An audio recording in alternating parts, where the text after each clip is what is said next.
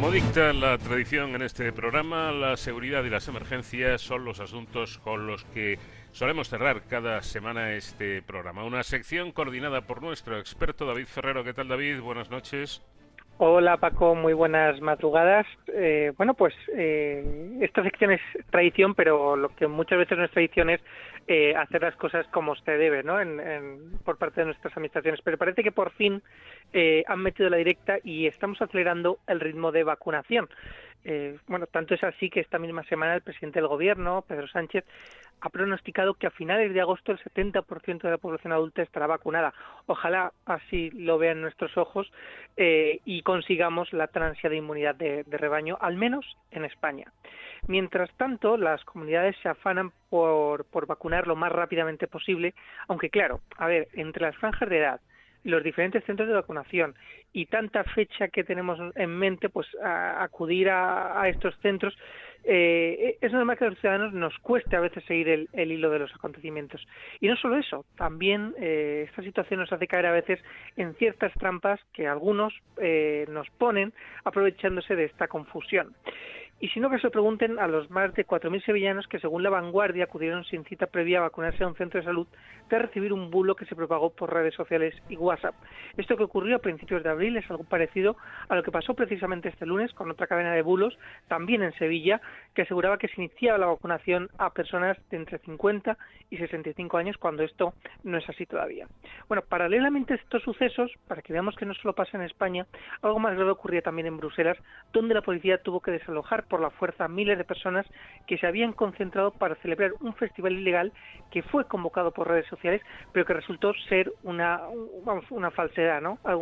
Un, un evento falso vemos con estos ejemplos una vez más que el mal uso de las redes sociales puede crear realmente graves problemas y por eso los profesionales que están detrás de ellas juegan un papel muy importante para prevenir este tipo de situaciones. Es el caso de Antonio Barea, que es oficial de la Policía Local de Sevilla, criminólogo y responsable de Emergencias Sevilla en redes sociales. Le damos la, buena, la bienvenida y las buenas noches, oficial, bienvenido. Bien, gracias Paco, buenas noches. Eh, antes de nada, eh, Antonio, como policía, ¿qué os aportan a vosotros las redes sociales? ¿Cómo las utilizáis? Bueno, pues los servicios policiales en redes sociales tienen una labor fundamental de cara a la ciudadanía. Por una parte, ofrece eh, información de servicio público, recomendaciones o consejos sobre cómo actuar ante situaciones de emergencias. De esta forma, la policía local aumenta exponencialmente las interacciones con los ciudadanos. Cualquier ciudadano, ante cualquier situación, a cualquier hora, desde cualquier lugar, puede obtener información de su policía más cercana sobre cuestiones de su entorno. Eso es, sin duda, eh, seguridad percibida. Al margen de, esa vía de información, es una fuente de información eh, y una forma de acercar la labor policial a la ciudadanía. La monitorización de las redes sociales es fundamental para detectar indicios o síntomas de que se mueven los ámbitos de nuestra competencia. Las técnicas de análisis de sentimiento y minería de opinión son utilizadas para analizar el sentir de, de las redes sociales, eh, pues, pues eso, con, con modelos de escucha activa. Con modelos de escucha activa los servicios de policía podemos detectar esos síntomas que nos indican las demandas de la sociedad y comportamientos incívicos o ilegales que se estén que se estén comenzando a, producir.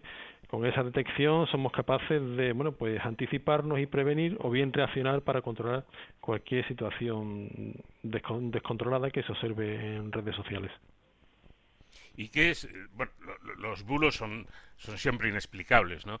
Eh, pero, pero claro, en este caso, montar todo un bulo diciendo que ya pueden ir a vacunarse los ciudadanos de tal o cual edad, eh, a mí es que me cuesta mucho trabajo entenderlo. ¿Qué intención hay? ¿Qué, qué, qué, es lo que hace que alguien se invente una cosa tan, tan en un asunto tan serio como este, un bulo de este tipo? la intención siempre del, de la persona o las personas que, que generan bulos son, bueno, pues eh, generar desconfianza y generar inseguridad en las personas. Eh, es, un, es un acto irresponsable, insolidario, pero lo que buscan es pues esa, esa merma de confianza de los ciudadanos en, en, la, en las instituciones, ¿no? Si quiebra la relación de confianza, pues, pues eso, eh, ahí tenemos un problema y, y, siempre buscan esa confusión deliberada entre, entre opinión e información.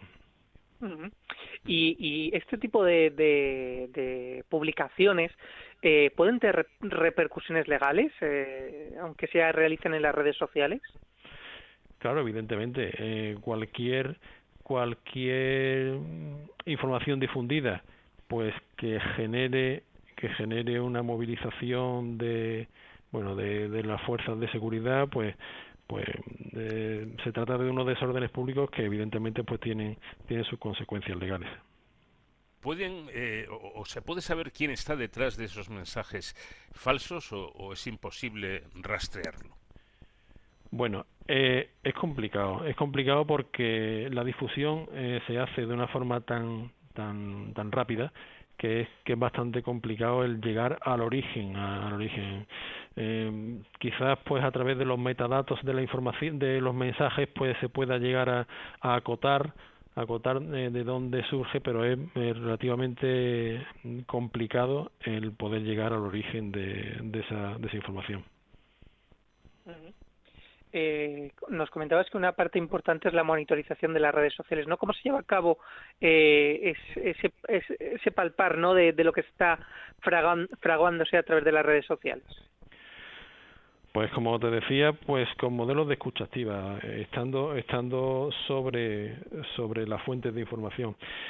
Eh, en Sevilla, eh, la desinformación y los bulos forman parte de uno de los riesgos que se, que se incorporan al plan de emergencias de, de la ciudad desde el año 2019. En la línea, bueno, pues del, de la Estrategia Nacional de, Ciberseguridad de España, dentro de la Estrategia de Seguridad Nacional o incluso del, del Plan de Acción contra la Desinformación de la Comisión Europea. Lo que estamos haciendo es, pues, monitorizar de forma sistematizada y continuada pues las redes sociales y todas las fuentes abiertas que tenemos a nuestra disposición mediante técnicas técnicas OSINT que no es más que bueno que esa sistematización en la en la monitorización y en la observación de lo que se mueve en redes sociales. Eh, Para terminar y aunque sea aunque sea rápidamente, al final parece que la gente lo que lo que más eh, de lo que más se fía es el mensaje que le llega por WhatsApp a través de un familiar o un amigo. Teniendo en cuenta que además es una plataforma cerrada, eh, Antonio, ¿es posible ganar la batalla a la desinformación? Es posible ganar la batalla, eh, bueno, pues con autoprotección, igual que, que, todos los riesgos, eh, que cualquier riesgo, cuando se cuando se educa a la población sobre cómo actuar ante un terremoto o ante cualquier riesgo, pues esa autoprotección, esa autoprotección hay que difundirla y hay que educar a la población con consejos sencillos, eh, comprobando la información que te ha llegado, ¿no? consejos muy sencillos que que nos permite tener esa capacidad de, de, hacernos fuertes frente a la desinformación. Con una búsqueda simple en Google eh, ya nos pone sobre, sobre la pista si ese mensaje es, eh, es real o no es real, ¿no? Mm bueno, pues con ese consejo, ¿no? De buscar y contestar la información que nos llega, eh, sea el canal que sea por el que nos llegue, eh, es importante eh, saber si es real o no y no debemos dar nada, nada por hecho. Antonio Barea, oficial de Policía Local de Sevilla y responsable de los canales digitales de Emergencia Sevilla, muchas gracias por atendernos y nos seguimos en las redes sociales. Muchas gracias David, muchas gracias Paco y lo dicho, seguir, seguir los canales oficiales es la mejor forma de, tener información de calidad e información certera. Gracias Antonio Barea, ha sido un placer, muy buenas noches. Muchas gracias Paco, buenas noches. Bueno, David, y a ti te espero como, como es tradición la próxima semana para seguir hablando de seguridad y emergencias. Perfecto, Paco. Nos vemos o nos escuchamos, mejor dicho, la semana que viene y hasta entonces, pues ya saben,